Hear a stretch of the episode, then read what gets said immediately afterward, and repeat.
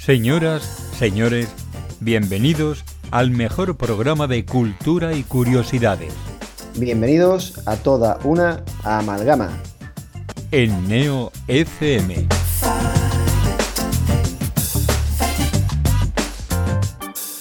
Buenas noches, sean bienvenidos todos a, a este programa más curioso de la radio sevillana, a toda una amalgama. Seguimos con estos programas desde casa, desde el confinamiento, pero nosotros seguimos también ahí, firme en llevaros a todos vosotros las mejores curiosidades que tenemos, también para haceros bueno, un poco más amable toda esta situación. Hoy, desde, como decía, desde casa, me encuentro muy bien rodeado a través de la pantalla con diferentes compañeros y paso a hacer esa ronda de presentaciones. Comienzo pues con la primera persona que va a intervenir precisamente, con el compañero Manuel Amaya. Buenas noches, Manuel. Hola, buenas noches Eugenio y buenas noches compañeros y queridos escuchantes. ¿Qué tal Manuel? ¿Cómo estamos? Bueno, pues como tú acabas de mencionar, pues aquí con esta dichosa historia y no poder tener el calor humano de vuestra presencia en el estudio y, y bueno, en fin, esperemos que esto se acabe pronto. Pues sí, la verdad que, que, se echa de menos, como tú dices, estar allí. Bueno, aunque el calor allí no íbamos a pasar, íbamos a pasar más bien frío, ahora con, con estas temperaturas que tenemos y más de noche. Pues sí. También bueno. tienes razón. Si no, mira a los niños cuando van al colegio. Tienen que estar con todo abierto Anda que no. y el abrigo puesto. Vamos a tener que llevarnos allí el edredón también nosotros. Pues sí. Bueno, esta noche vuelve Manuel con su sección literaria y en este caso nos trae a alguien de quien, bueno, el año pasado precisamente se celebró un aniversario, ¿verdad? Pues sí, señor. Así fue. Fue un, el 10 de mayo del año pasado. Uh -huh. Uno de los grandes de tantos que tiene nuestra querida España en el tema literario. ¿Qué era? ya que Digo el nombre. Por la intriga, sí, sí, claro. bueno, pues nada más y nada menos que Benito Pérez Galdós. Efectivamente, pues nada, luego, aunque nos ha dejado un poco con la intriga de saber quién era, ahora sí. ya más adelante desarrollará un poquito, conoceremos más de este autor sí. que tiene, tiene bastantes cosas interesantes e incluso polémicas, diría yo. Madre de Dios, yo lo expongo y, y bueno, no he podido entrar en todas ellas, ¿eh? porque uh -huh. si no, me hubiera chupado yo todo el programa, las dos horas. y que, pero que bueno, ahora, ahora os comento. Perfecto, pues muchas gracias Manuel, en un minuto te escuchamos. A ti. Seguimos esta ronda, en este caso con la compañera María Roldán. Buenas noches, María. Hola, Eugenio, ¿qué tal? Buenas noches. Bueno, eh, ¿de qué nos vas a hablar tú? Creo que algo también relacionado con tu profesión, ¿no? Sí, bueno, una, yo es que no paro y una de las cosas que estoy dedicada mucho es al collage. Entonces, pues quería hablar un poco sobre la historia, de cómo surge y algún, alguna que otra polémica que, que rodea esta disciplina y espero que, que os guste el tema. Pues me acabas de sorprender, la verdad. No me esperaba eso de la polémica, pero no sé si va por algo que yo estoy pensando ahora mismo. Ahora buscaré un poco por ordenador. Pero sí. bueno, me quedo, me quedo con eso, lo apunto para pa luego para la ronda de preguntas. Claro, yo luego te cuento y ya debatimos, que, que nos encanta debatir al final de cada tema. Sí, sí, así será más, más, interesante todo esto. Pues muchas gracias María y ahora lo mismo que. Dentro de unos minutos también te escuchamos. Y terminamos, aunque luego queda por, por venir otro compañero más, pero dentro de los que estamos ahora mismo aquí, eh, delante del ordenador, tenemos al compañero Jesús Guerrero. Buenas noches Jesús. Hola, buenas noches, Eugenio. ¿Qué tal? ¿Cómo estáis todos? Bien, bien. Aquí, como dice Manuel, un poco con, con frío, pero bueno, sobreviviendo, básicamente. Normal, normal. Bien, bien. Hoy vengo a hablaros de un tema que a mí me parece uno de los más fascinantes del mundo de los videojuegos, que es la banda sonora de Drakengard, un videojuego que salió para la PlayStation 2 hace ya unos 20 años, ¿eh? Que se dice pronto. Wow, vaya. Además, el tema musical a mí, vamos, particularmente es algo que me interesa bastante porque sí que imagino que será una de las cosas que hable. Eh, la música hace mucho a la hora del propio videojuego, incluso de los personajes y de la propia acción. No sabes cuánto, Eugenio. Vamos a tener un debate hoy muy interesante respecto a eso. Pues nada, también me lo, me lo anoto, al igual que decía con María.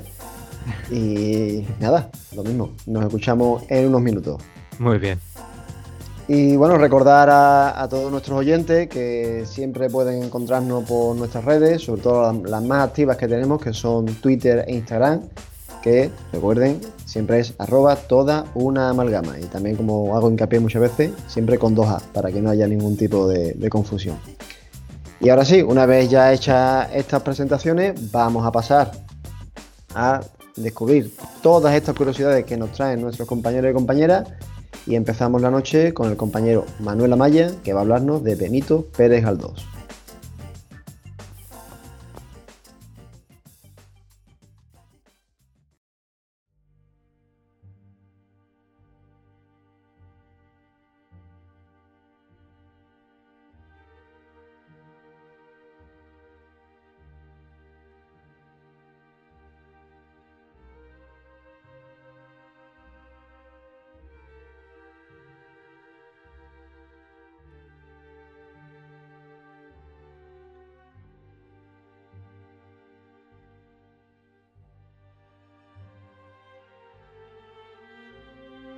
Hola de nuevo, queridos escuchantes.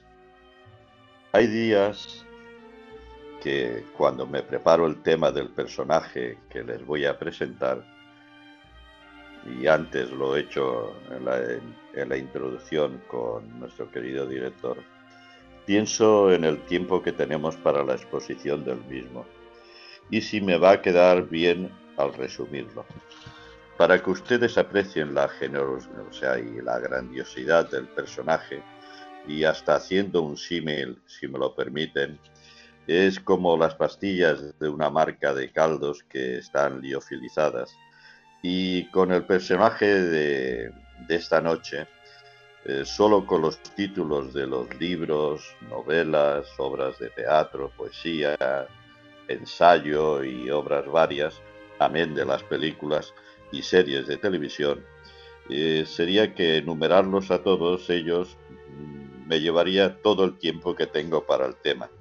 Total, les voy a hablar y a resumir dando tan solo una pincelada a este gran novelista, dramaturgo, cronista y político español, nacido un 10 de mayo de 1843 en Las Palmas de Gran Canaria, y como dijo antes nuestro director, se cumplió el centenario de su muerte, bueno, de su nacimiento, en, este año pasado, 2020. Fue bautizado con el nombre de Benito María de los Dolores Pérez Galdós. Se le considera uno de los mejores representantes de la novela realista del siglo XIX por los especialistas y estudiosos de su obra, como el mayor novelista después de Cervantes. Ahí es nada. Tanto que llegó a ser propuesto al Premio Nobel de Literatura en 1912, cuando Benito contaba ya con 69 años.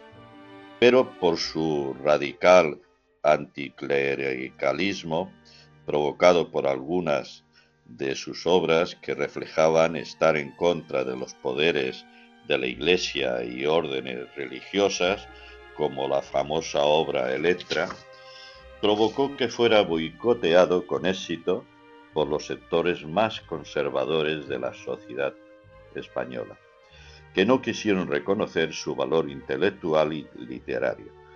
Benito se desmarcó de la corriente romántica de la época y fue en pos del naturalismo y esto lo consiguió mezclándose con el pueblo más llano de Madrid y aportando a su obra realismo y siendo cronista del mismo, que se reflejó en la mayoría de su obra.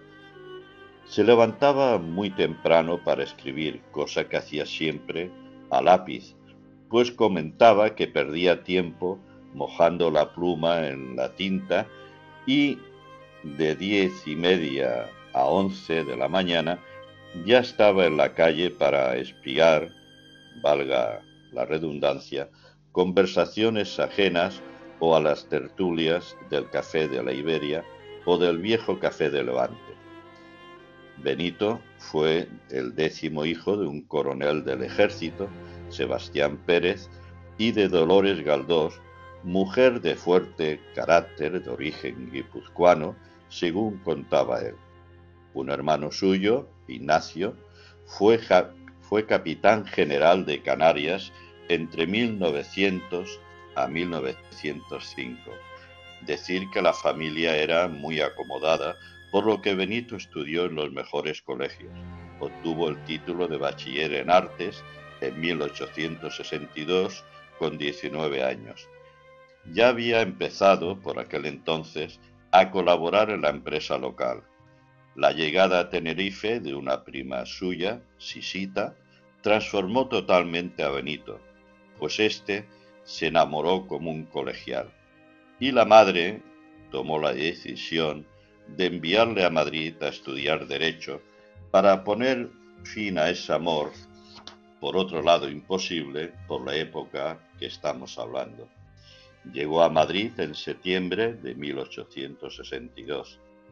En la universidad tuvo como profesora Francisco Giner de los Ríos, que la alentó a escribir viendo que en clase siempre destacaba y siendo la filosofía lo que en ese momento más eh, profundizaba y se dejaba sentir también en sus obras. Fue formando tertulias con otros escritores, paisanos suyos, como Nicolás Estebanes, y también acudía al Ateneo a leer a narradores europeos en inglés y francés, pues dominaba bien los dos idiomas. Y ahí conoció a Leopoldo Alas, apodado Clarín, novelista asturiano, en lo que sería el comienzo de una gran amistad. En 1865 empezó a escribir como redactor en los periódicos La Nación y El Debate, así como la revista del Movimiento Intelectual de Europa. En 1867 hizo su primer viaje a Francia como corresponsal para dar cuenta de la exposición universal. Volvió con obras de Balzac y de Dickens. Tradujo a este su obra más cervantina, que se publicaron por entregas en el periódico La Nación. Toda esta actividad suponía no asistir a las clases de derecho y a la universidad. Esta la acabó dando de baja de su matrícula de 1868. Viviendo eh, ya en el barrio de Salamanca, en Madrid, y gracias a la ayuda económica de su cuñada, publicó su primera novela en 1869, titulada La Fontana de Oro, que sirve de umbral a su gran obra magna como cronista de España, titulada Episodios Nacionales. Y en 1873 empezó a publicar los, los episodios que hemos mencionado, título que se lo sugirió su amigo José Luis Alvareda una obra compuesta por 46 episodios, en cinco series de 10 novelas cada una. Tuvo un paréntesis entre la segunda y la tercera de casi 20 años por un pleito interminable con su editor, pues él quería recuperar sus derechos de autor. Para escribirla y reflejarla bien a España, Benito se dedicó a recorrerla en tren y en vagones de tercera, imagínense, pues bueno, lo que eran los vagones de tercera en cuanto a comodidad y, todo lo demás. Y también hospedándose en posadas y hostales de mala muerte, para así convivir con el pueblo miserable. Miserable, bueno, es un poco fuerte, ¿no? Pero bueno, un pueblo, el pueblo más llano. El escritor llevaba una vida cómoda viviendo con dos de sus hermanas, y luego en casa de su sobrino José Hurtado, el cual le fue de gran ayuda en sus últimos años. Benito nunca se casó, pero tuvo una vida amorosa muy plena, y eso que era una persona muy tímida. Y la tuvo, pero extensa en, amantes y, las más sonadas fueron la madre de su única hija, Lorenza Cobian, hija mm, que la bautizaron con el nombre de María Galdós Cobian, nacida en 1891. Y la más conocida o sonada de aquella época fue la condesa y novelista Emilia Pardo Bazán. Fue por las cartas que se encontraron una relación muy apasionada.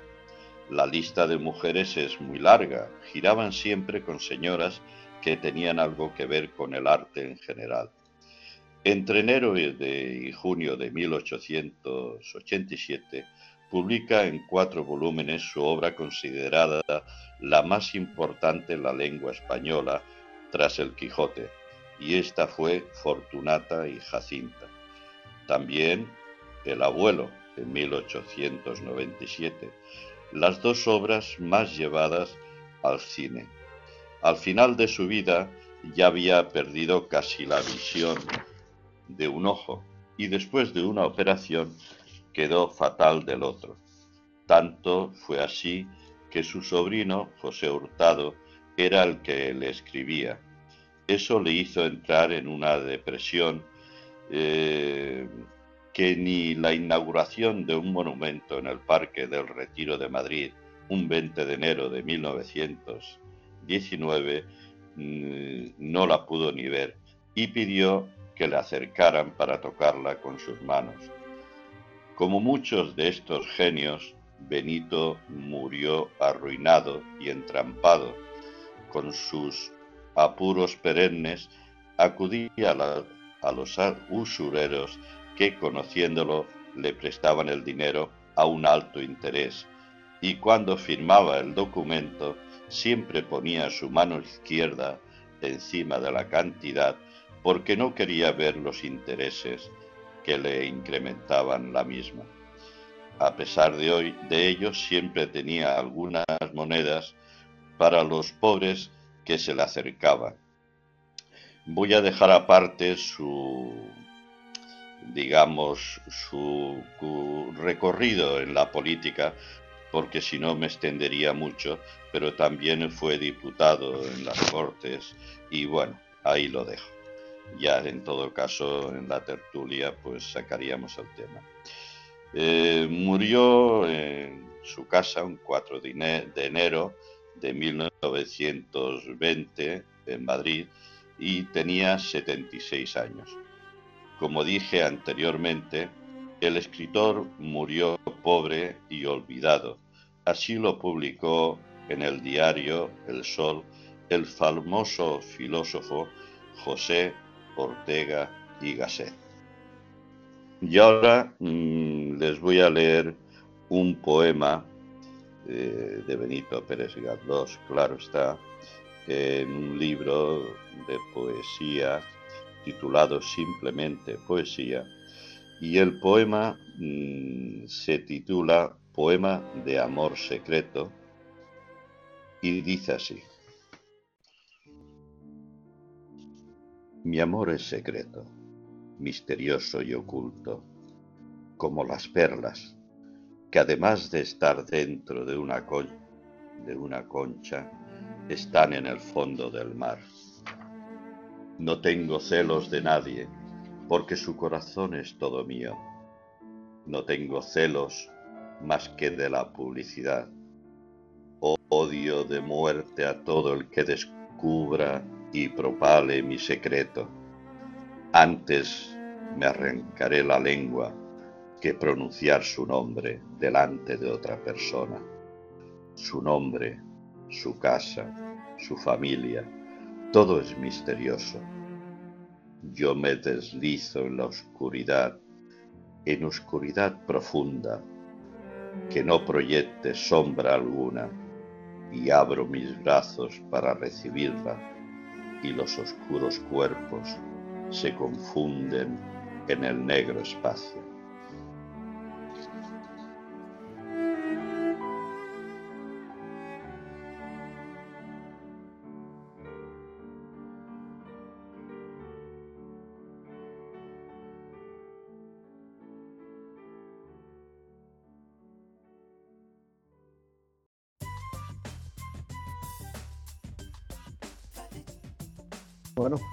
Manuel nos ha traído una historia de Benito Pérez Galdós. Diría que se puede decir que su historia personal es tan extensa como los propios episodios nacionales del autor. Así es. y algo que, bueno, no, no conocía, la verdad. Y en cierto modo me da esa tristeza que le ha pasado a muchos de los grandes artistas de nuestro país, que es el acabar, eso, pobre, incluso que los usureros se aprovecharan de él sabiendo quién era. Decir, un final desgraciado, la verdad. Para Sí. alguien tan, tan importante, al fin y al cabo, para la, la literatura española. Claro, esto me recuerda a la, o sea, al, pues, al tema pasado de otro de los grandes, como fue José Zorrilla, que también acabó igual, ¿no? Entonces, aquí a Benito, pues bueno, yo por lo que he podido indagar y, y leer de su persona, es que también era un poco espléndido, como he dicho, con las personas que no tenían dinero, los pobres, y después con las amantes que tuvo, pues tuvo y tenía unos detalles pues bastante generosos. Y eso influyó también un poco, pues bueno, que al final acabara pues así, es- así como Zorrilla fue eh, que salió hasta en las cortes españolas, que porque nos ayudaba este hombre, pues José Zorrilla tuvo, eh, ay perdón, como Benito Pérez Galdós también tuvo grandes amigos, entre ellos la amante Emilia Pardo Bazán, que a última hora le echaba un capote, ¿sabes? Pero bueno, en fin. Otra cosa que me, llama mucho la atención, y, reconozco que aquí la, la ignorancia mía de no haberlo descubierto hasta hace poco tiempo. Ah, eh, Para muchos autores siempre se nombra un poco la, la localidad o el sitio donde nace, pero es peculiar que para Galdós se, prácticamente se obvia que es canario.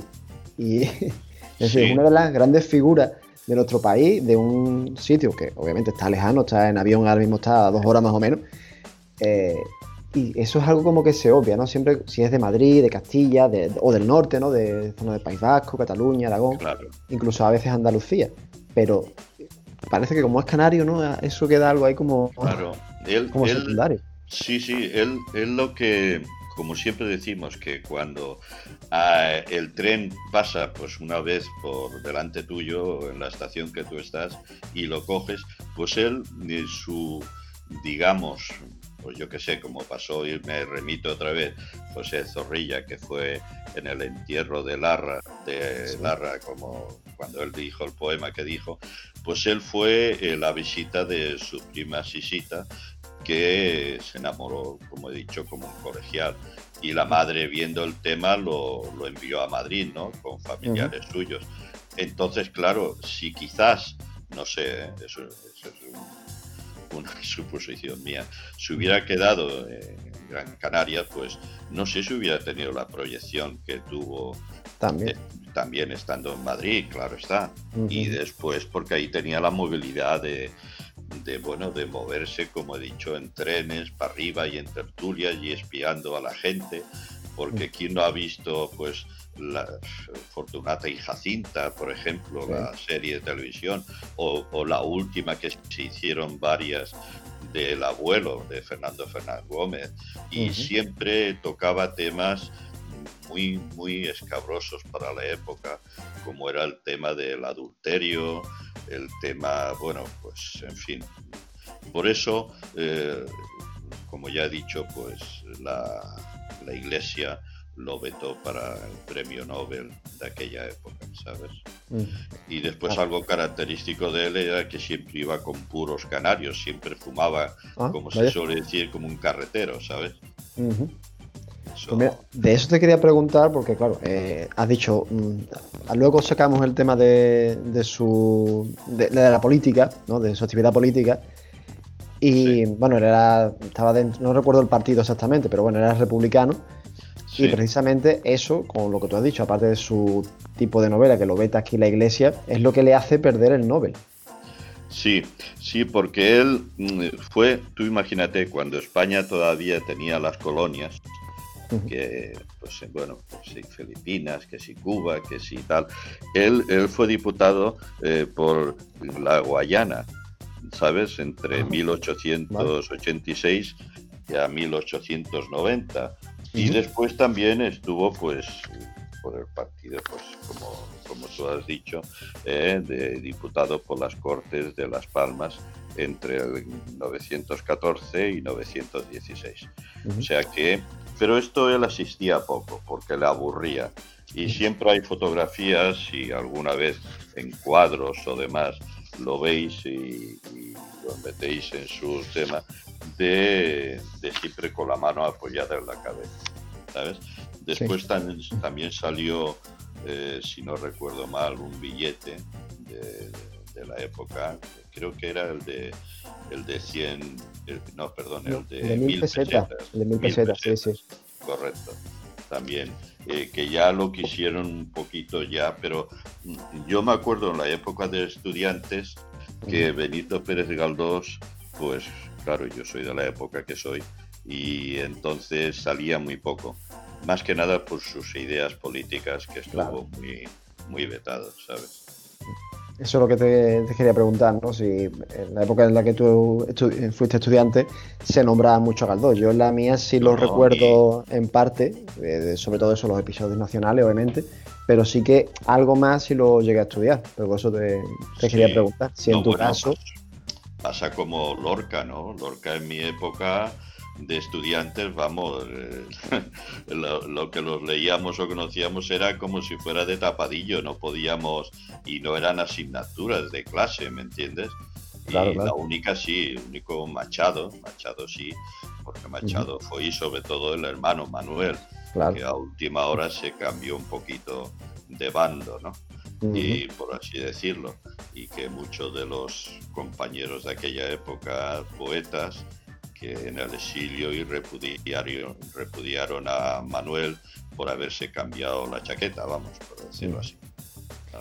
Pero Benito a mí me ha sorprendido y ya como te he dicho antes, habría, bueno, minutos y minutos para eh, eh. hablar de él. Es un personaje que a mí me me ha fascinado y bueno, voy a, voy a seguirlo, ¿sabes? Voy a seguirlo. Y ya por, terminar un poco la, pregunta por mi parte, ya no sé si algún compañero querrá decir algo más. Eh, hay algo que, hace pocos meses, además creo que coincidió con cuando ya el, gobierno le quitó a la familia Franco eh, el paso de Meirá. Creo que fue a partir de ahí cuando empezaron a salir las cartas de amor que tenían eh, Pardo Bazán y, y Benito Pérez Galdós.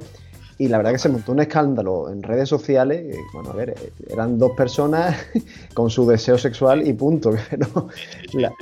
la, gente puso un, un, poco el grito en el cielo como diciendo, hoy las cosas que se decían. bueno, tampoco es. Y es que, que, bueno, imagínate él con unas ideas tan liberales y radicales y ella, pues bueno, dentro, pues siendo condesa, ¿no? O sea que se mezclaba con la élite de la élite de aquella época, ¿no? Y sin embargo ya llegó un momento en que eh, es que este señor era, que lo dicen sus biógrafos, ¿no? Era tímido, era callado, cuando estaban en las tertulias casi no hablaba, mm, vamos, que era, que era muy callado, ¿no? Y sin embargo, a la hora del amor, pues eh, conocí una cantidad de personas y de mujeres que yo ya ni he mencionado, solo las más representativas, claro está, como fue la, madre de su hija, la única, y, Emilia Pardo Bazán. Pero bueno, todo es, giraba en torno a, pues, a escritoras, a escultoras, a pintoras, o sea que el señor no perdía el tiempo, vamos. Sí, lo que pasa que, bueno, lo, que pasa al resto de personas, ¿no? Que el, cotilleo siempre gusta y al final casi queda más eso del autor o sorprende más que, que las propias obras en muchas ocasiones. Exacto. Sí, sí, eso, eso es como, y perdona la, la, la, en fin, un poco el, atrevimiento de como un programa de televisión que dan en la quinta todas las tardes, ¿no? Ah, sí. Habla más del tema de, lo que es el tema de, de, la gente, del cotilleo, que no de, de otra cosa. Pero bueno, eso si triunfa ahora, pues en aquella época parece que también triunfaba, ¿sabes? Bueno, pues muchísimas gracias Manuel por traernos eh, ah. este homenaje a, Benito Pérez Galdós. Eh, espero que la próxima vez que nos vayamos a ver sea ya eso, físicamente, ¿no? Allí en directo en el estudio. Esperemos que una vez que pase esta tercera ola, pues ya podamos vernos por allí. Y nada, cuídate mucho, Manuel. Y gracias. Y además te digo una cosa, que los abrazos, abrazos son la mejor terapia que existen y poder abrazar a una persona más todavía. Pues sí, totalmente. Me, quedo con ese mensaje, Manuel. Muchas gracias a todos. Muchas gracias. Y a los escuchantes. Feliz noche. Bueno, después de esta estupenda intervención, como siempre son las del compañero Manuel Amaya, pues vamos a continuar eh, el programa de curiosidades. Ahora nos vamos al mundo de los videojuegos o al mundo de la música. Un poco las dos ramas, en este caso con el compañero Jesús Guerrero, que nos va a hablar sobre la música de Drakengard.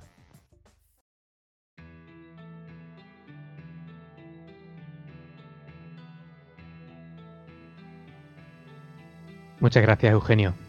Bueno, querido público, hoy voy a hablaros de un videojuego bastante peculiar que puede que no todos conozcáis. Es un juego que salió hace unos 20 años aproximadamente. Sí, 20-21 años, dependiendo si vemos Japón o España. Y fue dirigido por Yoko Taro, un gran director de videojuegos japonés, que es por ejemplo autor también del reciente Nier Automata y del próximo Nier Replicant que saldrá en breve en PlayStation 4 y bueno, consolas de nueva generación en general. Em, este videojuego, digamos que fue su una de sus óperas primas. Em, se le encargó que hiciera un juego que fuera el sucesor de Ace Combat. Básicamente Ace Combat es un juego de, de aviones, ¿de acuerdo? En el que controlamos aviones y básicamente son como simuladores. Y él tenía que hacer lo mismo, pero basado en un mundo de fantasía. En este caso, el equipo consideró que era buena idea pilotar un dragón. Y bueno, el proceso avanzaba favorablemente, pero claro, tenía varios problemas que eran unos productores que querían que el juego se abriera a un público mayor. Por aquel entonces eh, estaba también en boca de todos Dynasty Warriors, una saga de videojuegos que es muy conocida y que básicamente controlas a un soldado que se enfrenta contra oleadas casi infinitas de enemigos. Claro, ¿cómo casa eso con un juego en el que montas a lomos de un dragón? Bueno, pues le obligaron básicamente a incluir niveles en los que un guerrero se enfrentara también, llamado Kane, se enfrentara a oleadas enormes de enemigos. Él, pues, como es un genio, por supuesto, logró hilar una historia muy, muy retorcida, porque sabía que si hacía la típica historia de fantasía, no iba a poder competir contra los grandes del género, como eran en aquel momento, pues Final Fantasy, eh, Dragon Quest. Él pensó, tengo que buscar algo diferente, algo que me permita destacar, ser original. Y decidió que la trama del juego se iba a basar en la inmoralidad. Sí. Eh, juego de Tronos es un parque de atracciones al lado de lo que este hombre tenía en la cabeza en aquel momento. Y uno de los puntos más fuertes no solo fue el, tratar temas que son bastante tabú en la sociedad, no solo de aquel entonces, sino hoy. Es un milagro que ese juego se llegara a realizar, la verdad, si, si me preguntáis. Él sabía de sobra que la música iba a jugar un papel fundamental. Y quería alejarse un poco de la típica música compuesta para los videojuegos de fantasía. Ahora escucharemos en breve algunos fragmentitos para, para situarnos. Habló con Nobuyoshi Sano, que es compositor, por ejemplo, de juegos como Tekken 3, y le pidieron algo clásico, refinado, pero que tuviera un toque de locura, para, digamos, que se adaptara a la atmósfera del videojuego. Este hombre, otro genio también, la verdad es que ese juego era un nido de genios, diseñó una banda sonora caótica. Compuso, eh, bueno, elaborada a partir de fragmentos de obras clásicas de Mozart, Tchaikovsky y otros grandes genios. Os voy a mostrar ahora mismo, ¿de acuerdo? Eh, un fragmento del rito de la primavera de Igor Stravinsky. Una vez pase ese fragmento, vais a escuchar lo que Nobuyoshi Sano hizo con ese trocito. Y vais a ver por dónde van los tiros.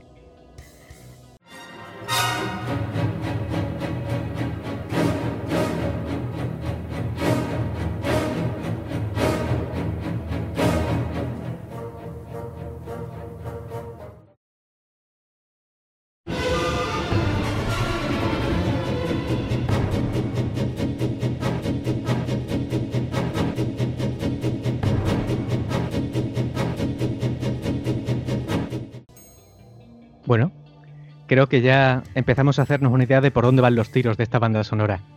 Pero la cosa no acababa ahí.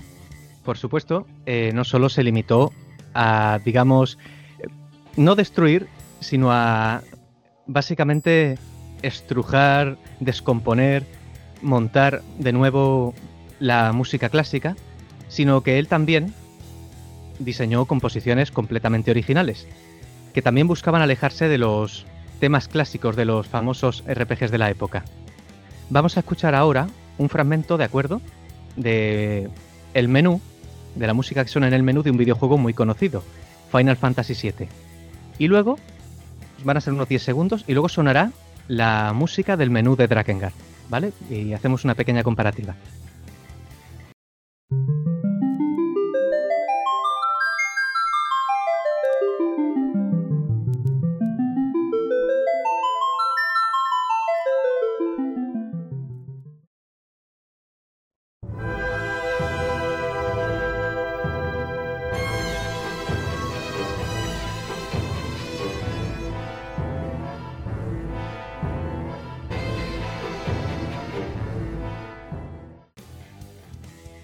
Como puede apreciarse, esta banda sonora ya nos mete de lleno en el tono tan oscuro que va a tener el juego.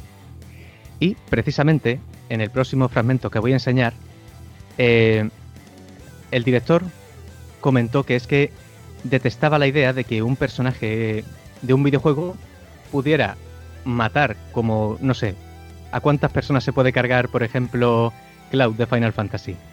Desde que empieza el juego en Midgar hasta que acaba en el disco 3. Pues... Una barbaridad. ¿Y cómo es que llega a acuerdo al final del juego? Esa es la cuestión. Y partiendo de esa premisa, diseña una música que, bueno, de, todas las que hay, que se adapta, digamos, a la mentalidad que tendría que tener un asesino sediento de sangre, porque poco a poco el personaje principal va perdiendo la cordura de tanto matar, de tanto ver horrores. Entonces, pues se adapta mucho mejor a lo que sería el tono del juego.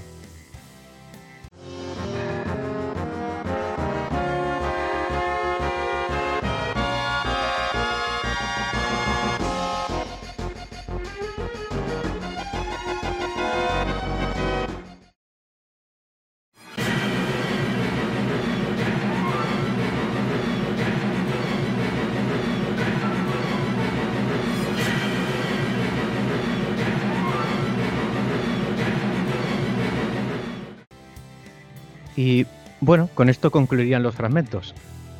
Em, el autor cuando vio el resultado final sintió que había pervertido la historia, porque obviamente coger grandes obras de música clásica y digamos retorcerlas hasta ese punto, imagino que algo le, tocaría. Y bueno, eh, aunque en ese momento a la crítica y a los jugadores no terminó de convencerles, pues sí es cierto que hoy eh, las personas que volvemos, miramos atrás con otra perspectiva, vemos que es que esa música era perfecta. Era perfecta para un juego que precisamente quería expresar eso, la maldad del ser humano, la locura, todo, digamos, todo el mal del mundo contenido en un solo disco. Eh, ¿Qué otro tipo de música podría haberse hecho? Entonces, por eso desde mi punto de vista creo que es una joya, no es para todo el mundo, no es para estarla escuchando, por supuesto, como quien escucha pues Vivaldi, pero sí es cierto que merece la pena echarle un vistazo y a lo mejor intentar identificar los fragmentos de Mozart, de Tchaikovsky o de Richard Wagner. Porque creo que si prestamos un poco de atención, los podemos encontrar.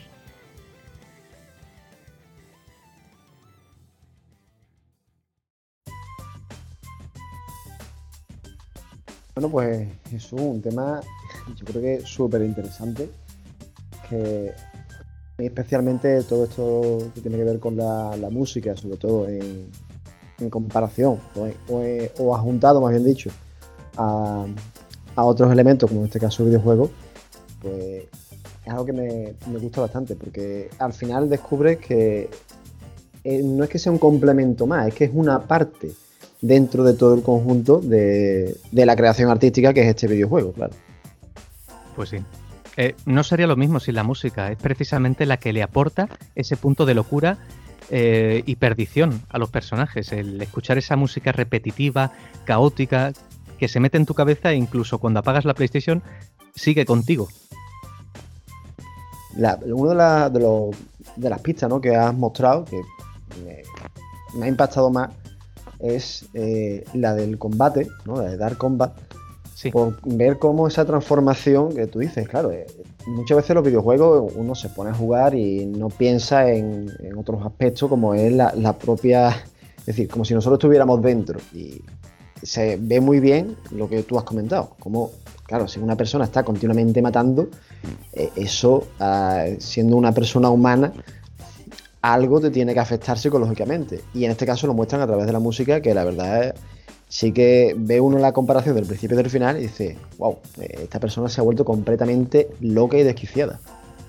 Claro, bueno, en realidad la primera parte es de Final Fantasy VII. Es ah, el... vale, vale. No, sí, discúlpame, que es que ha sido fallo mío porque es el patrón que he seguido. Demostrar primero, lo comenté mm. en, el en la primera pista, digo, primero se va a escuchar Final Fantasy VII y luego, pero en ese caso no lo dije. Vale, vale. Eh, básicamente, pues en Final Fantasy VII también asesinamos a mucha gente, pero siempre suena esa musiquita. Así que, que digamos que no transmite el horror de lo que estamos haciendo. Y pues aquí dijeron, no, no, perdón, estamos matando personas. Claro. Que son una música acorde a la mentalidad de un asesino. Claro. Y esa es la composición. La compañera María creo que quería comentar algo. Sí, a mí la verdad que me ha encantado, me ha parecido súper mm, interesante y, didáctico también el tema de, cómo el compositor mm, creó la música, que está motivando mucho el juego porque estaba escuchando las pistas y, me estaban entrando ganas de ponerme a jugar o a correr. No sé, era todo muy activo. Y, si encima se ha basado en, en obras clásicas tan tan importante y que todo el mundo debería conocer, estás dando un, poco de, educación ¿no? a la gente, de bueno, así lo que te has dicho antes, que si mientras escuchas la música también puedes averiguar a qué obra clásica pertenece y, que es no sé, es una creación muy, muy completa y me ha gustado mucho, la ah, verdad. Me alegro, me alegro.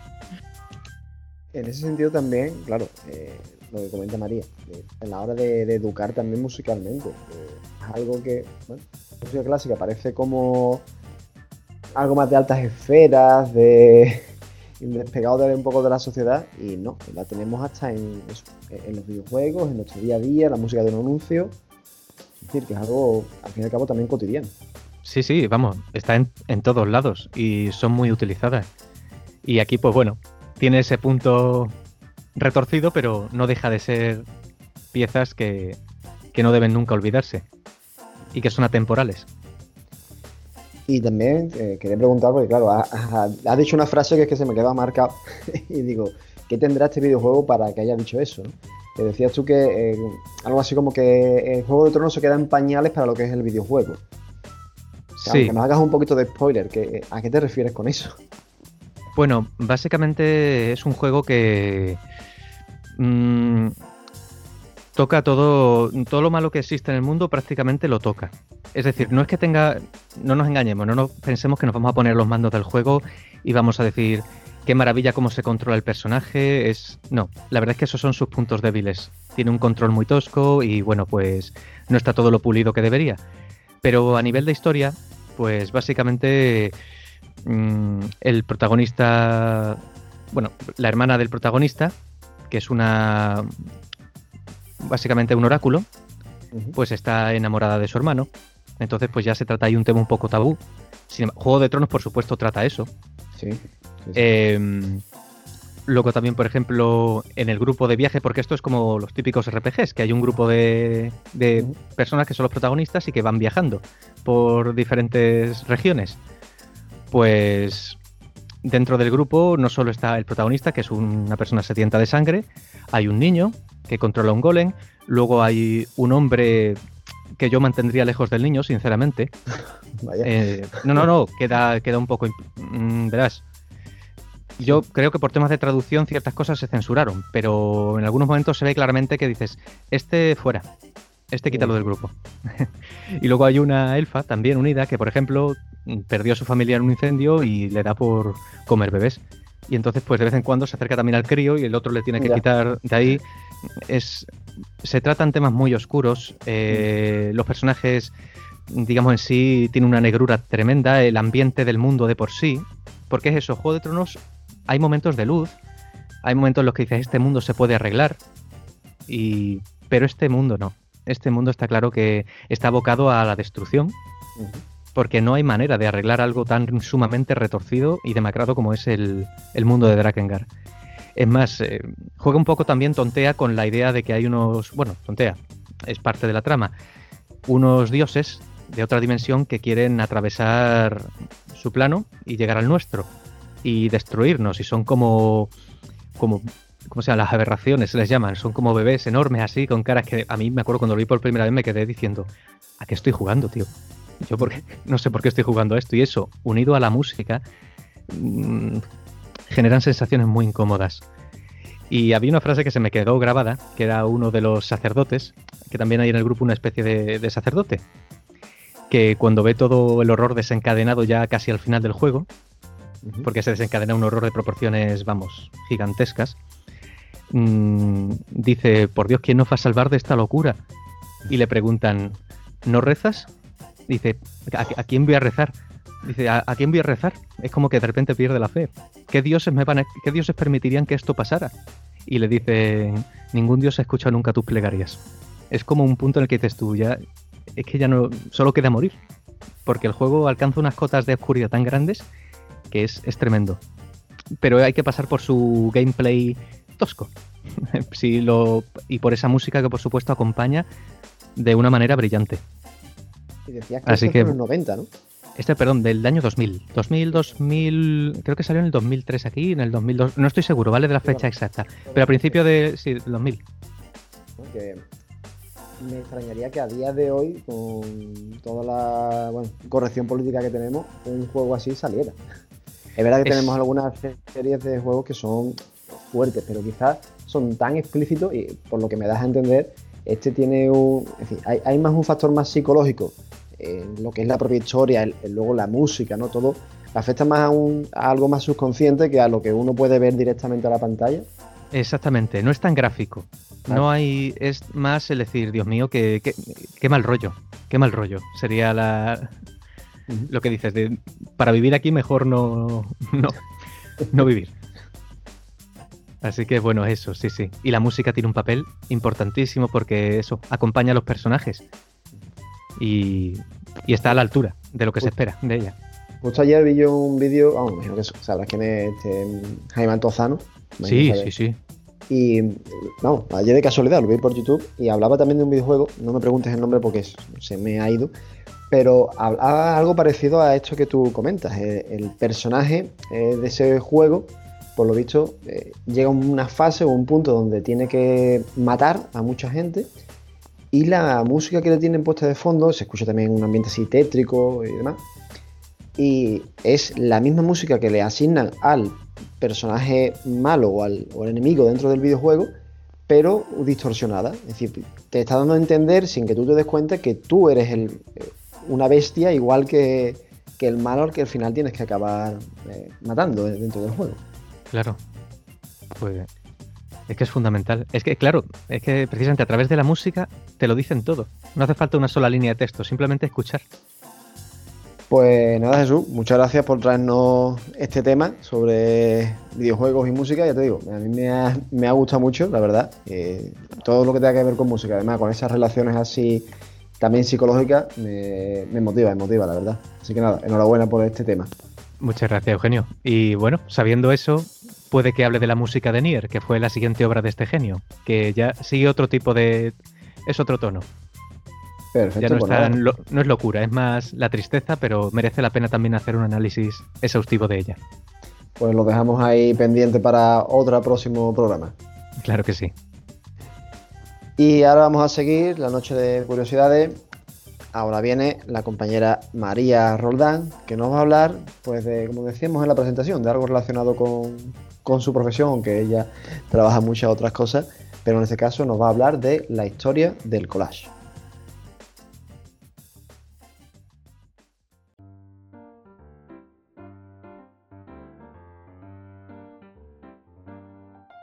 El collage, la declaración en contra del arte tradicional. Esta expresión artística ha evolucionado a lo largo de los años, en su composición, técnicas y forma. Es una disciplina que actualmente está muy viva y con la que los artistas consiguen resultados sorprendentes, sobre todo actualmente con la posibilidad de crear en analógico y digital.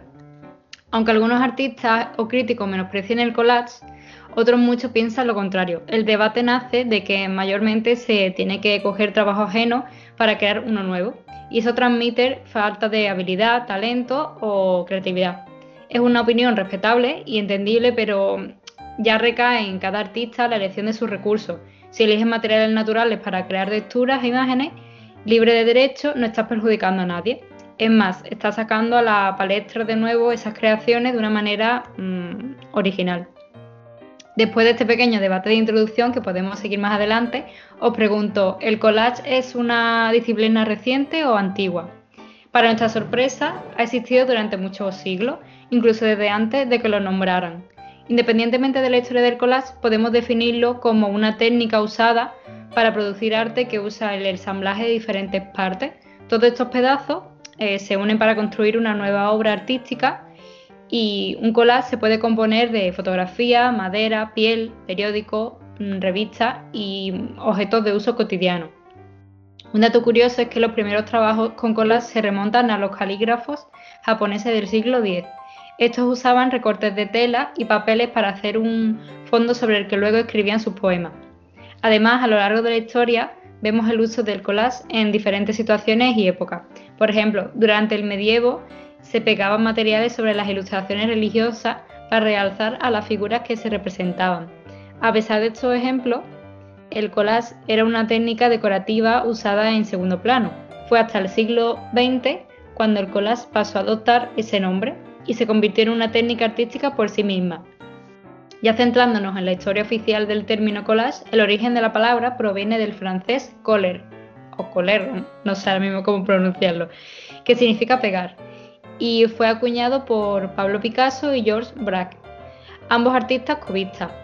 Por esto, al principio del siglo XX se convirtió en, una parte importante del arte moderno. Incluso se considera que fue el propio Picasso quien inventó el collage en 1912 con su obra Naturaleza muerta con silla de rejilla. Sin embargo, se dice que fue su compañero, George, ya que había usado collage en, en sus bocetos. El primero había pegado fotografías en sus dibujos en fechas mm, tan tempranas como 1899 y en la primavera, de 1912 incorporó hule, un, mantel, un en forma de rejilla em, a su citada pintura de naturaleza muerta con, con silla de rejilla. La importancia del collage se encuentra en el surgimiento de las vanguardias artísticas del siglo XX Europa eh, vivió una profunda crisis que desembocó en la Primera Guerra Mundial y también ocurrieron otros hechos como eh, que el capitalismo estaba en auge, la pobreza económica y por lo tanto las vanguardias artísticas propusieron romper con todo lo viejo y además abogaban por la creación de un nuevo sistema de valores y una nueva sociedad. O sea, querían romper con todo y crear una nueva, nueva normalidad artística. Con ellos surgen diferentes ismos, eh, como son el futurismo, dadaísmo, cubismo, y, la rebelión era una denominación latente. La integración de materiales dentro del lienzo produjo una revolución en el concepto de la pintura. Aunque algunos artistas se resistieron a, esta nueva expresión, se convirtió en una de las banderas de, de muchas corrientes como el dadaísmo y el surrealismo.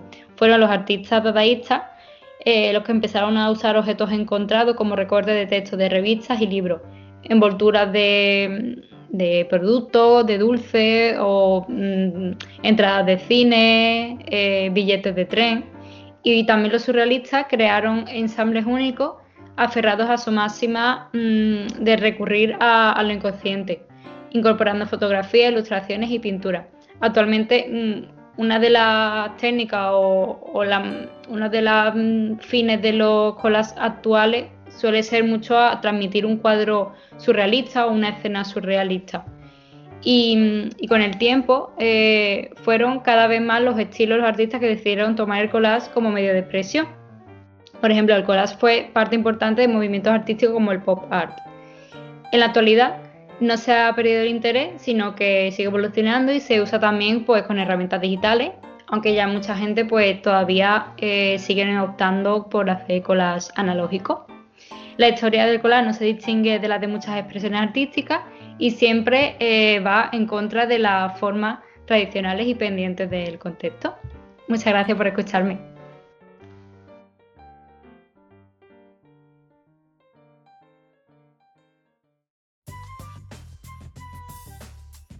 Pues muchas gracias María por traernos este tema sobre arte y yo voy a hacer la primera pregunta un poquito incisiva, pero en collage, ¿plagio o no?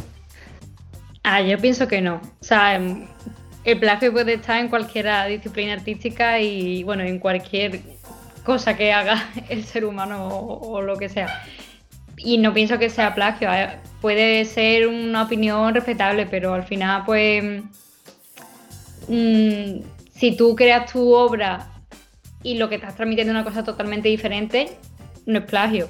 Cuando tú haces algo que es exactamente igual, sí, sí lo denominaría el plagio, pero collage como tal no, no lo asocio a, esa palabra, la verdad.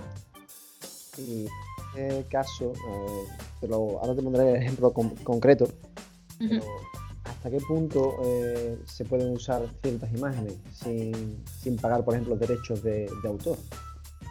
Pues yo, por ejemplo, la, la, fotografía eh, con la que baso mi, mis collages que me gusta mucho siempre añadir alguna foto en blanco y negro, histórica, vintage.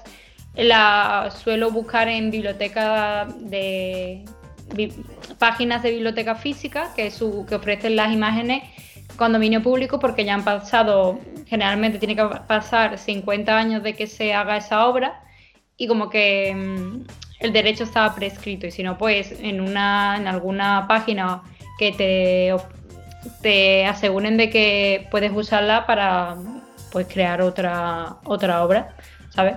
Y también pues suelo usar también muchas fotos mías propias de paisajes para no tener que usar recursos ajenos. Y, ya luego si coges recursos analógicos, pues eh, tú comprarte un libro y recortar o un periódico recortar el fondo.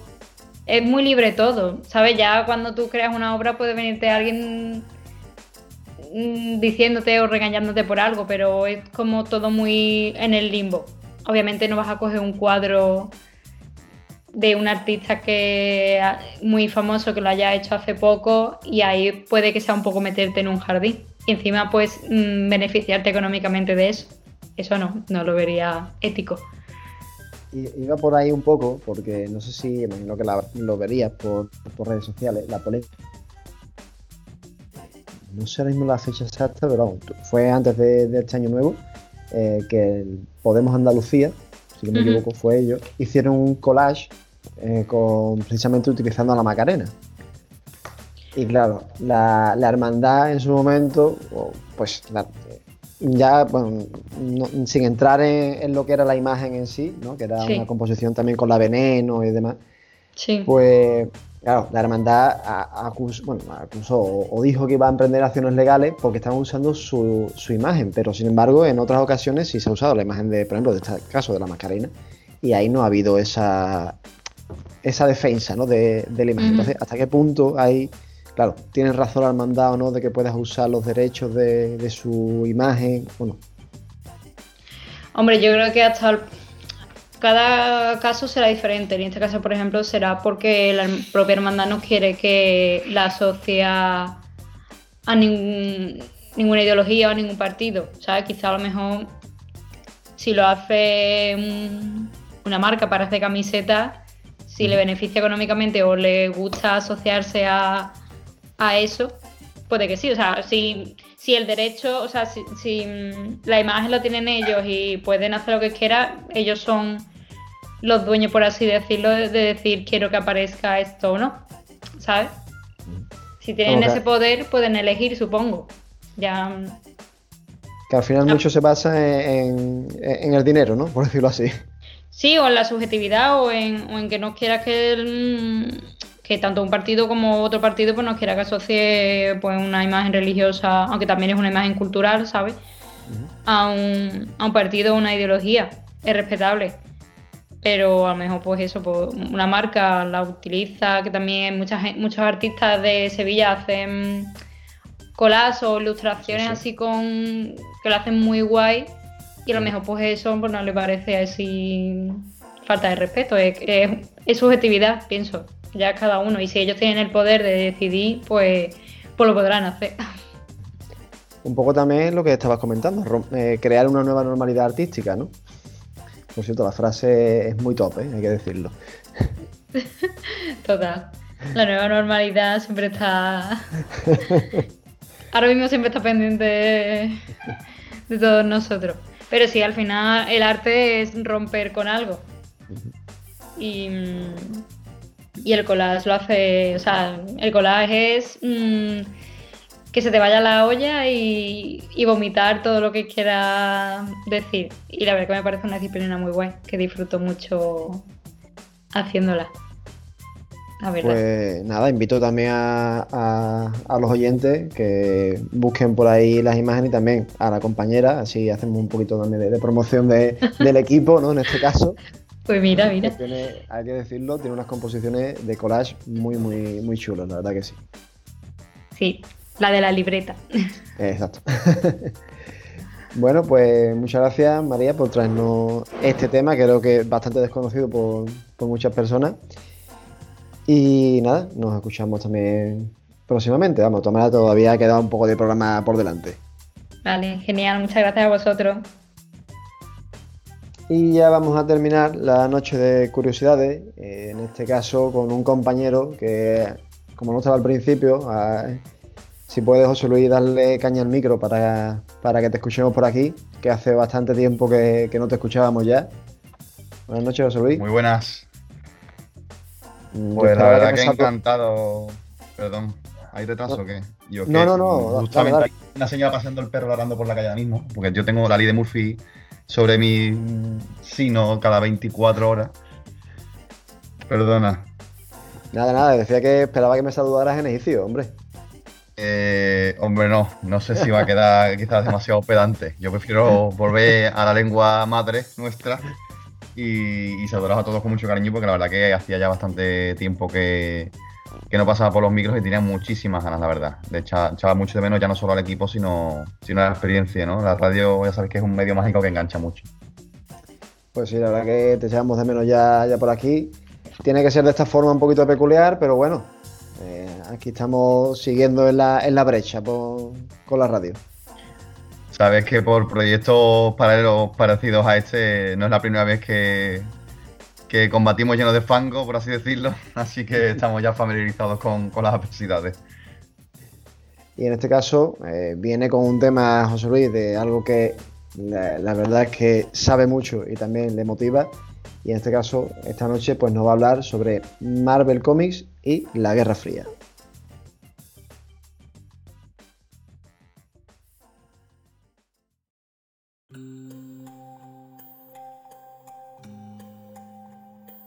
Bueno, la verdad que cuando hablamos de Marvel Comics, todos asociamos automáticamente la imagen de, los superhéroes, que es lo que representa principalmente esta compañía, pero como fantástico o, sobrenatural ajeno a la realidad.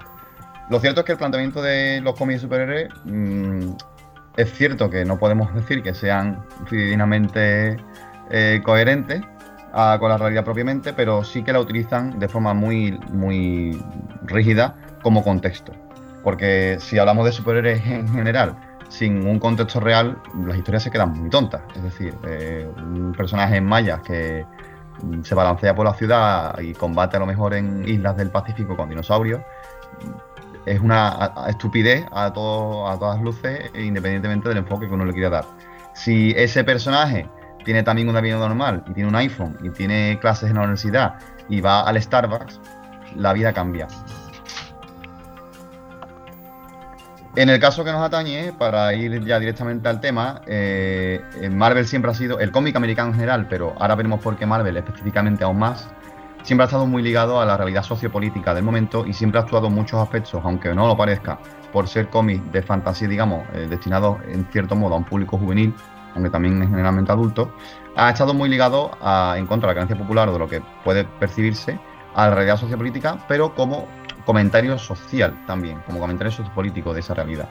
Y eso no es algo nuevo, que podamos ver, percibir también en las películas o en los tiempos actuales, donde quizás la censura de lo políticamente correcto, también un tema que sería un debate, eh, sobrevuela por, por el cómic más que, más que en las décadas anteriores, ¿no? Pero sobre todo y además aún en los inicios. De hecho, eh, los inicios del cómic americano nunca ha sido bastante sutil el hecho de que, de que estaban muy ligados a la realidad política. Mm, por ejemplo, los primeros mm, cómics de Superman no luchaba contra enemigos extraterrestres eh, rimbombantes, sino que salvaba, por ejemplo, a una mujer falsamente acusada de un crimen, eh, pues de que la ejecutaran en energía eléctrica. Hay otro cómic en los que protege a otra mujer de un marido que acusa de ella y que la maltrata. Eh, Lois Lane, su célebre amante, es secuestrada un montón de veces. Incluso uno de los primeros arcos argumentales de Superman, el villano, entre comillas, porque no era un supervillano, era pues un dueño de una multinacional que, cuyas tácticas empresariales eran bastante poco éticas.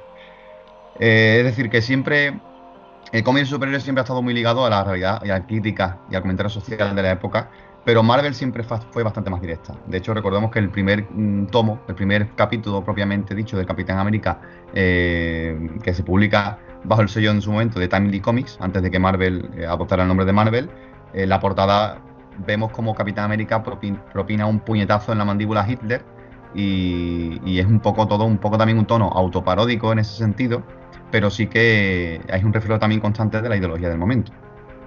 Aquí hace falta hacer un inciso porque, si bien es cierto que los cómics americanos, especialmente de superhéroes, eh, siempre han estado muy ligados, como digo, a la realidad política, en los años 50 hubo un cambio de paradigma, de paradigma porque después de la Segunda Guerra Mundial ya no apetecía tanto el estar tan ligados a, formas de entretenimiento tan vinculados a la realidad. Eh, no había ganas de esos superhéroes de colorines mm, eh, modeicos y, geniales que combatían mm, supervillanos sobrenaturales y que estaban tan alejados de, mm, de, lo real, más allá de cosas muy sutiles o excesivamente ligados a lo real hasta el punto de ver figuras políticas constantemente en los cómics. Entonces fue una etapa en la que, a pesar de que la Guerra Fría ya empieza a desarrollarse con cierta crudeza y vemos pues los primeros fenómenos históricos que la definen, como por ejemplo la Guerra de Corea, Mm, es el western, el género del terror, la fantasía, géneros que empiezan a, cuajar por aquel entonces. ¿Cuál es el cambio de paradigma que se da en los 60 para que los cómics de superhéroes vuelvan a ser una moda y la gente vuelva a recurrir a ellos? Pues en esto sí tiene Marvel bastante que ver, pero también, eh, digamos, el punto álgido que alcanza la Guerra Fría en los años 60. ¿Por qué? Porque más allá de los conflictos bélicos que había en los años 60 propiamente, si algo define la Guerra Fría en esa época es la carrera espacial la carrera espacial va a ser, eh, en muchos aspectos, el propiciante real de que el cómic de superhéroes tenga un nuevo boom. Algo que, digamos que cualquiera que haya leído un cómic de Marvel y ve, o, de, DC y pueda comprobar eh, lo, muy mucho que, depende y que reside en la ciencia ficción, la vuelta atrás y atiramos de, de hemeroteca y consultamos cómics de la años, a los inicios de, estas grandes plataformas, vemos que es algo mucho más directo y mucho más obsesivo realmente con lo que es el día a día de por entonces. A principios de los 60, como digo, eh, la guerra, tanto la guerra fría como la guerra espacial, eh, estaban omnipresentes en la ideología de, todo el mundo, ya no solo de ámbito político, sino de la gente.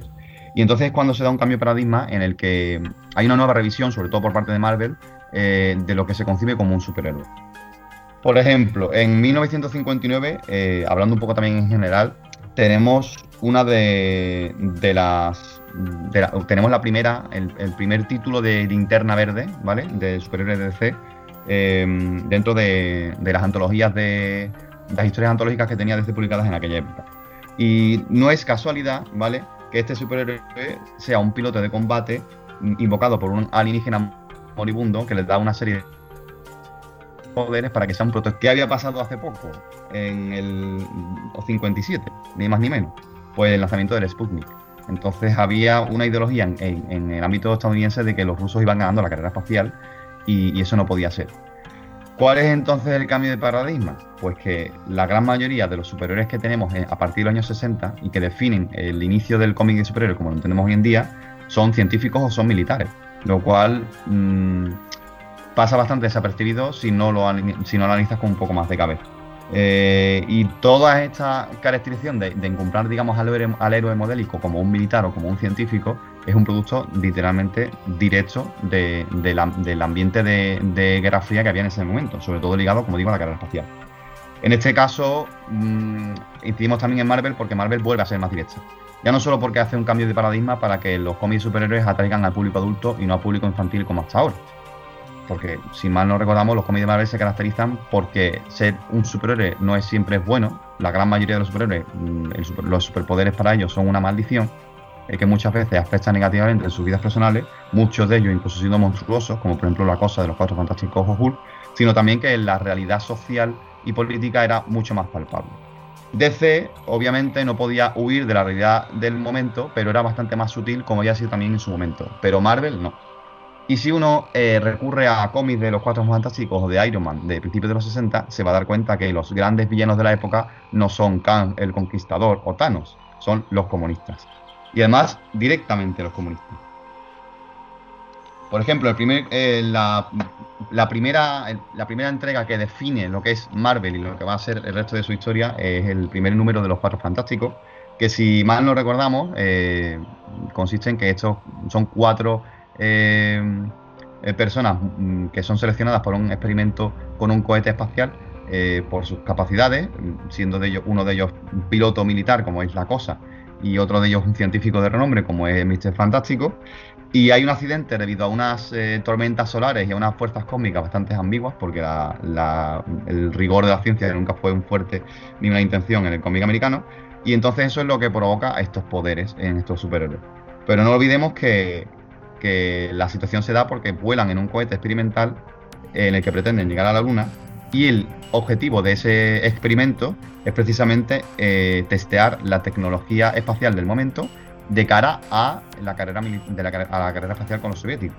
De hecho, en los propios cómics del momento, la preocupación de vencer a los, a los comunistas, ya no solo en la, cadena, en la carrera espacial, sino en cuanto al mundo del, del conflicto bélico en el que vivían, es un, una preocupación directa, que los propios personajes hablan sobre ella, la comentan y no se, no se oculta.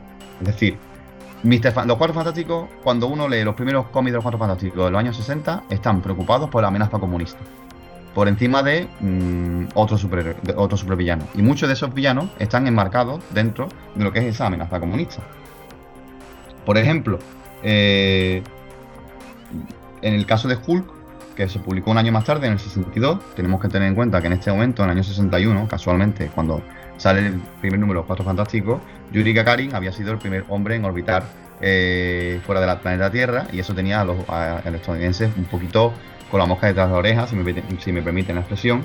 Y no es casualidad entonces que todos eh, los cómics de Marvel de por entonces estuviesen muy enfocados a eh, crear personajes que fueran científicos militares que están involucrados en lo que es la preocupación de la carrera espacial.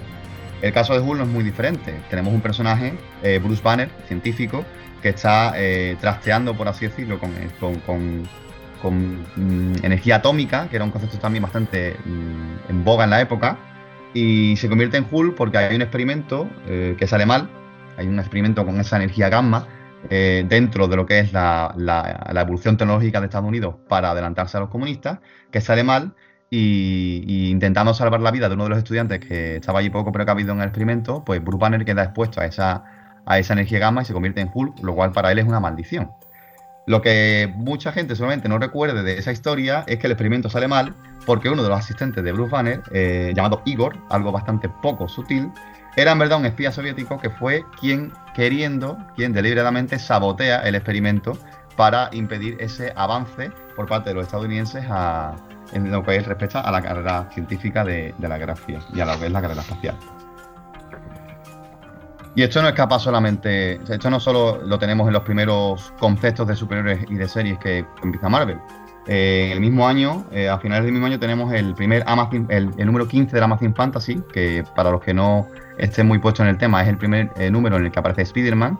Y el primer villano de Spider-Man, el camaleón, es un espía soviético. Y en la primera crisis a la que Spider-Man se enfrenta es a salvar a, a un astronauta muy reputado, eh, precisamente de un prototipo de cohete que también ha salido mal. Es decir, cuando consultamos los primeros cómics de Marvel, en, a principios de los años 60, sobre todo antes del 64, eh, vemos que el peso de los supervillanos no es tanto como el que hay ahora en las películas y en los cómics de ahora, y que cuando esos villanos tienen peso eh, es porque son fruto completamente de, del contexto sociopolítico de la época. Es más, eh, volvemos también a un momento bastante tenso, como es el, octubre del 62 en la Guerra Fría, a raíz de la crisis de los misiles cubanos, que fue creo que el momento en el que más estuvo a punto de liar la parda, por así decirlo, si también me permite la expresión. ¿Qué publica Marvel en esa época? Poco después de la crisis. Pues precisamente un capítulo de los Cuatro Fantásticos en los que por fin satisfactoriamente llegan a la Luna, repitiendo ese, mm, experimento en el que el cohete, con el cohete experimental que también eh, en el que iban cuando obtuvieron los poderes.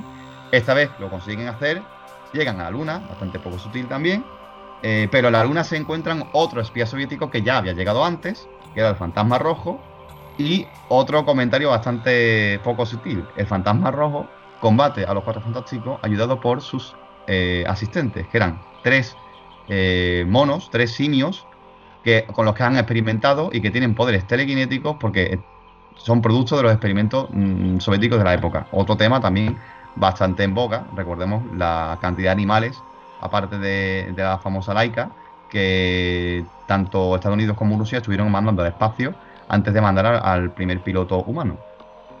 Hasta ese punto de detalle, eh, en cuanto a la carrera espacial, eh, es del que se impregna los cómics de Marvel en este contexto.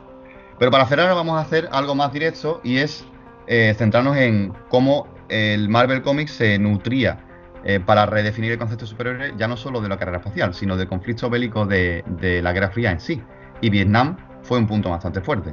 Si os pregunto por Iron Man, todos sabéis decirme el origen de Iron Man porque todos hemos visto la película. Cómo lo secuestran en Irak y cómo escapa de esa cueva. Pero si uno acude a los cómics originales de Iron Man, ese suceso en el que Iron Man, eh, que por supuesto era un, ingeniero militar muy preocupado con la causa americana, eh, originalmente fue secuestrado en Vietnam por eh, una guerrilla mm, liderada por un tirano que era una caricatura racista bastante ofensiva, incluso para estándares de la época pero ya no del gobierno ruso, sino del gobierno chino. Estamos en un momento en el que precisamente a finales de ese sentido la amenaza de la China comunista emergente también es un gran problema y empieza a preocupar cada vez más a, Estados Unidos, ya no solo por el tema de Rusia, sino por la emergencia mm, potencial del régimen chino.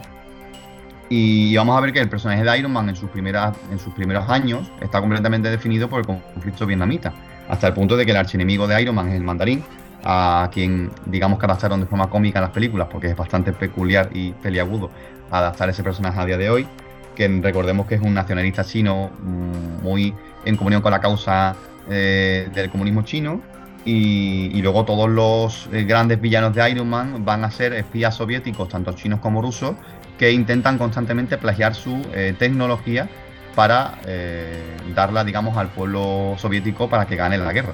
Es decir, que detrás de, esa fachada de superiores combatiendo villanos, hay toda una serie de propaganda indirecta eh, a raíz de empaparse de, los conflictos mm, del momento, que es bastante poco sutil. La cosa cambia bastante a partir del 64, por dos motivos principales. Las elecciones de, Johnson, eh, después del atentado de Kennedy, eh, que recrudeció, digamos, la, la guerra de Vietnam y la consecuente mm, poco popularización del conflicto. La guerra de Vietnam era una guerra que no estaba mm, siendo para nada, eh, no, no, compensaba en absoluto, cada vez tenía más en contra al pueblo y cada vez tenía más crítica contracultural. Entonces, poco a poco, a partir de ese cambio de paradigma, también eh, muy a raíz del movimiento hippie y de las nuevas ideologías que surgían y se consolidaban en los años 60, ya Marvel y en general el cómic americano superior fue poco a poco, de manera menos sutil, eh, dejando atrás ese, ese contexto tan directo en cuanto al menos lo que es la Guerra Fría y cambio de paradigma, como digo, para adoptar un, tono en el que en general eh, era crítico con cualquier movimiento contracultural que fuera muy radical para el pueblo americano, pero no tanto de forma específica para causas políticas.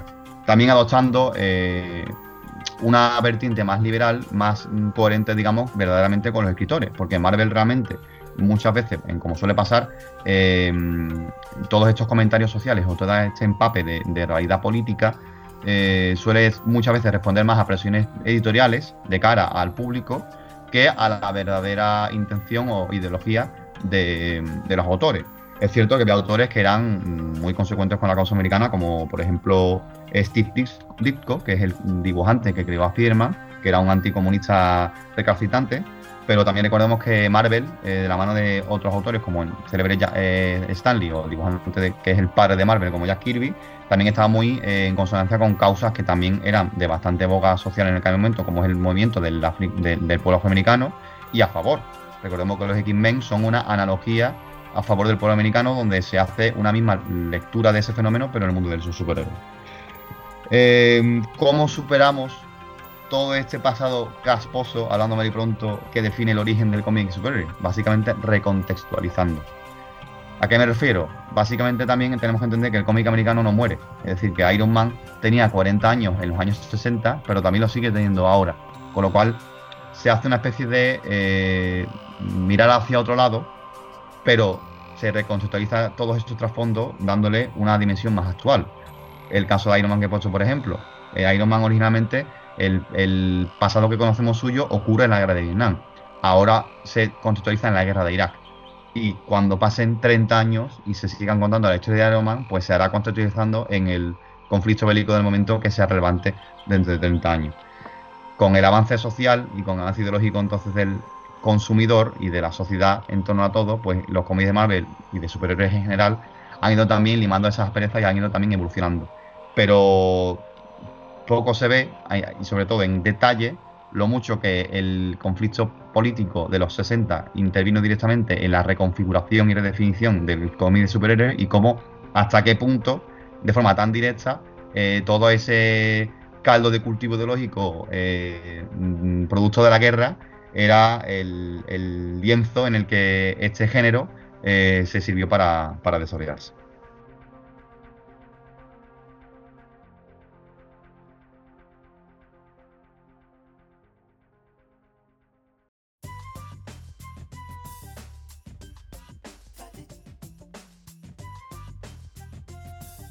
Bien, José Luis, trae un tema súper extenso, muy completo y la verdad que creo que eh, muy interesante para eso, tomar conciencia, aunque imagino que los que estén más metidos en ese mundo lo conocerán, pero para los que estemos más fuera, como en mi caso, pues para tomar conciencia un poco de cómo el cómic, eh, de Marvel en este caso, eh, era casi un instrumento político.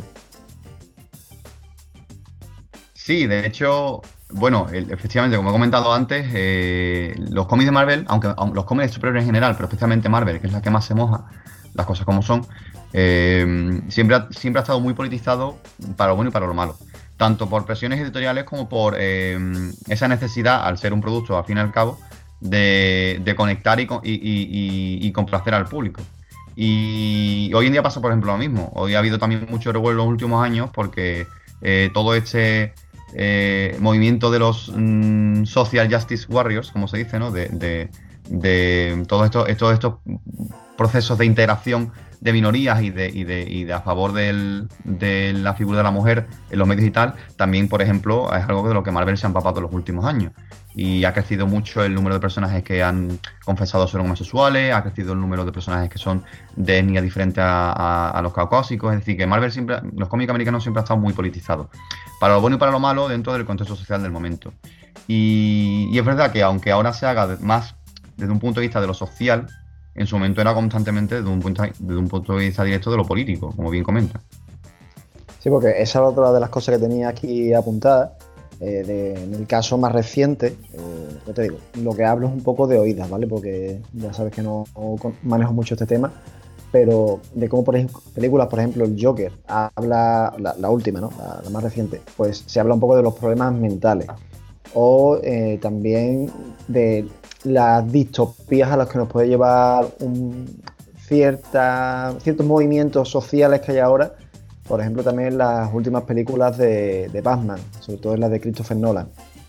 Es decir, que eh, ya como tú dices, no es que esté más enfocado hacia lo político, pero sí que a veces sí da ese ramalazo, por decirlo así, y otras veces parece que como intenta, no sé si concienciar, pero sí poner sobre la mesa algunos asuntos quizá tabú, como por ejemplo el caso de eh, las enfermedades mentales.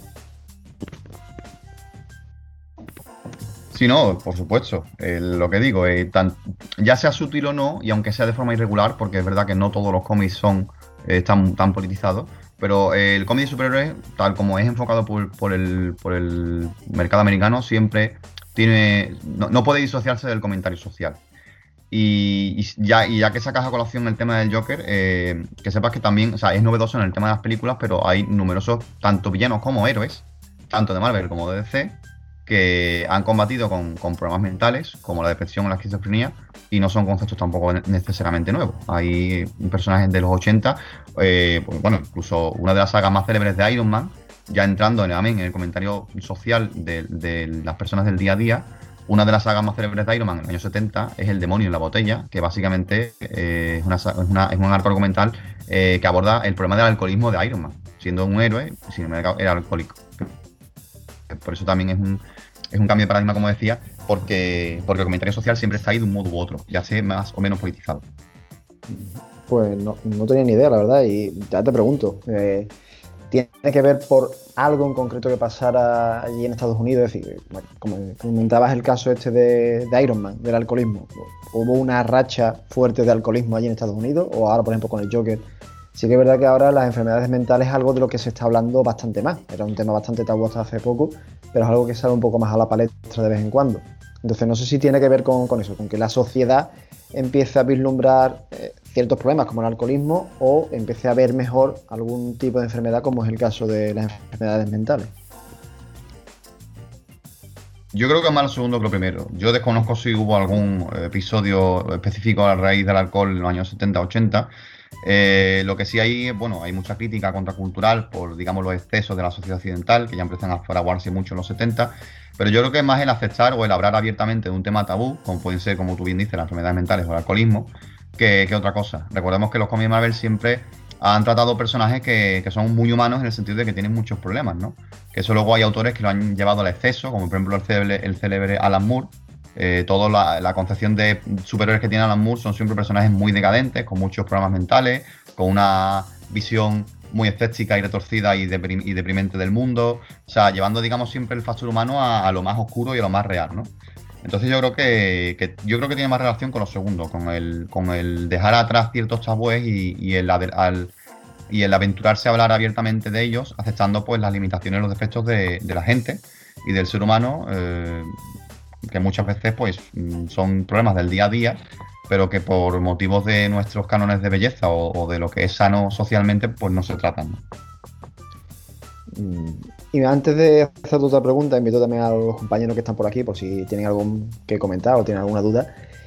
Eh, volviendo un poco a, más centrándonos en, lo que ha sido tu intervención a nivel de historia y, cómic, eh, no sé, se me viene un poco a la mente que parece que es una cierta tradición en Estados Unidos eh, eso de utilizar el, bueno, el cómic, el dibujo animado, para concienciar sobre un tipo de, ideología. Porque se me viene a la mente también eh, cómo durante la, época nazi o incluso durante la Guerra Mundial se hace mucho hincapié en cómics, en, en dibujos de Walt Disney precisamente como el nazi como un enemigo. Y se hace mucha parodia, mucha crítica en ese sentido. Y luego parece que como continúa en este caso ya durante Guerra Fría hacia el bloque soviético. Nada, bueno, como hemos comentado, eh, bueno, es, una importante precisión porque es verdad que el pueblo americano siempre ha estado muy, muy politizado en ese sentido y, siempre ha estado muy abierto a, a propagandas poco sutiles. Y este, en este caso es cierto que el cómic americano pues siempre ha servido como otra plataforma más, otra herramienta más de, esa especie de concienciación ideológica. ¿no? Si bien es cierto que en el caso del cómic americano, como, como en el cómic en general y como de cualquier eh, aporte artístico, eh, también depende mucho de la visión del autor.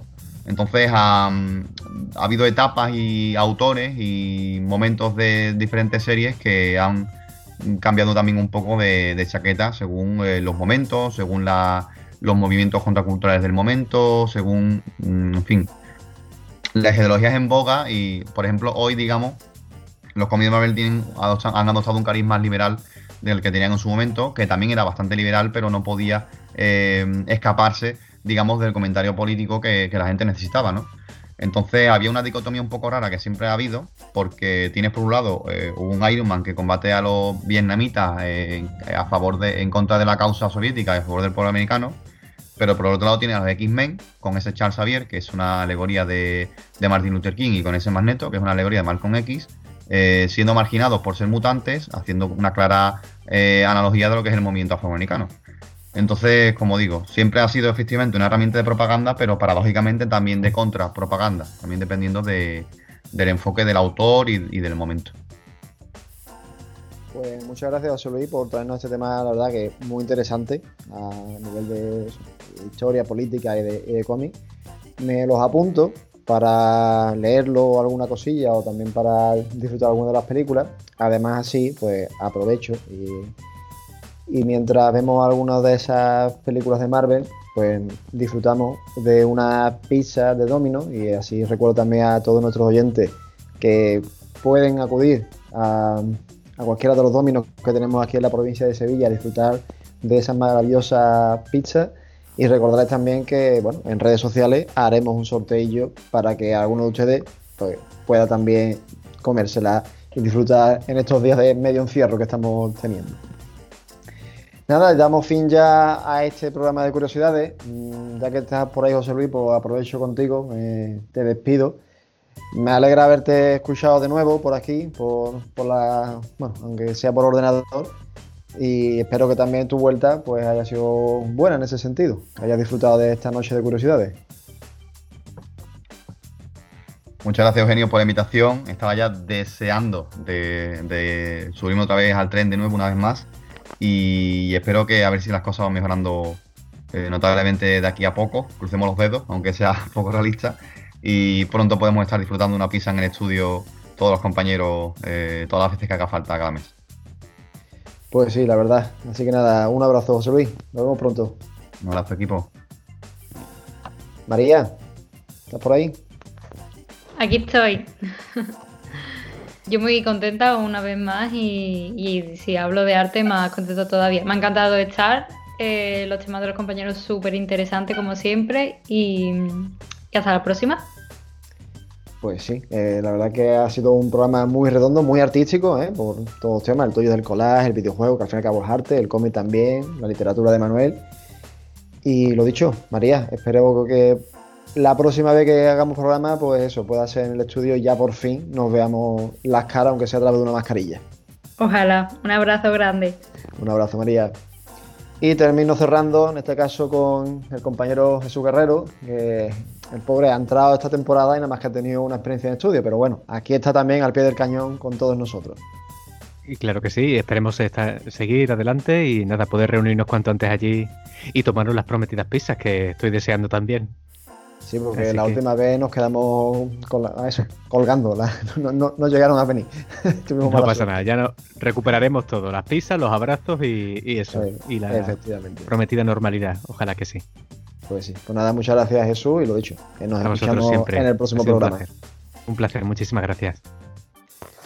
Y nada, a todos nuestros oyentes, decirles eso, de que disfruten dentro de lo que podamos Espero que les haya gustado este programa y sobre todo, cuidaos mucho y nos escuchamos el próximo martes. Muy buenas noches. Hoy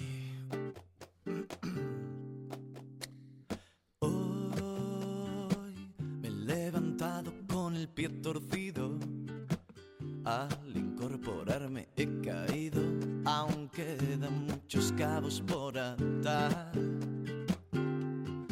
aquí estoy resumiendo todo lo vivido, recordando que había acontecido, el centro que no supe rematar. Y allá voy, el mundo espera tras esa ventana. No pienso dejar para mañana todo lo que pueda hacer hoy me sobran los días y me faltan las noches. Si te busco escondidas, solo encuentro reproches.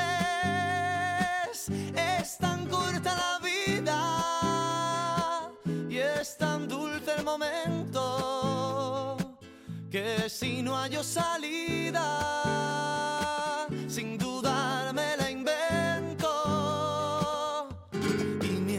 tú.